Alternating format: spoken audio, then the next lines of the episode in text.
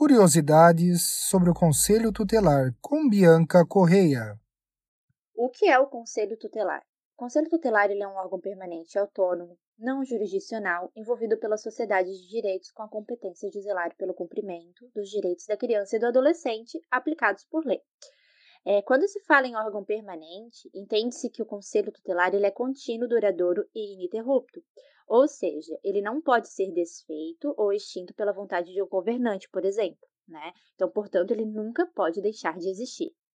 É, quando se fala em autonomia, significa que o conselho tutelar ele tem liberdade para atuar em sua jurisdição e não depende de uma escala hierárquica, por exemplo. Né?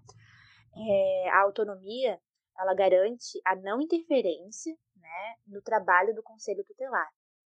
Quando se fala já em recurso de não jurisdição, significa que o Conselho ele exerce apenas uma função, sendo o órgão responsável por cumprir e fiscalizar o cumprimento da lei e dos direitos da criança e do adolescente e executar apenas algumas atividades, né? Existem atividades, é, funções, né, atividades que elas são é, exclusivamente de competência do Poder Judiciário e não do Conselho Tutelar.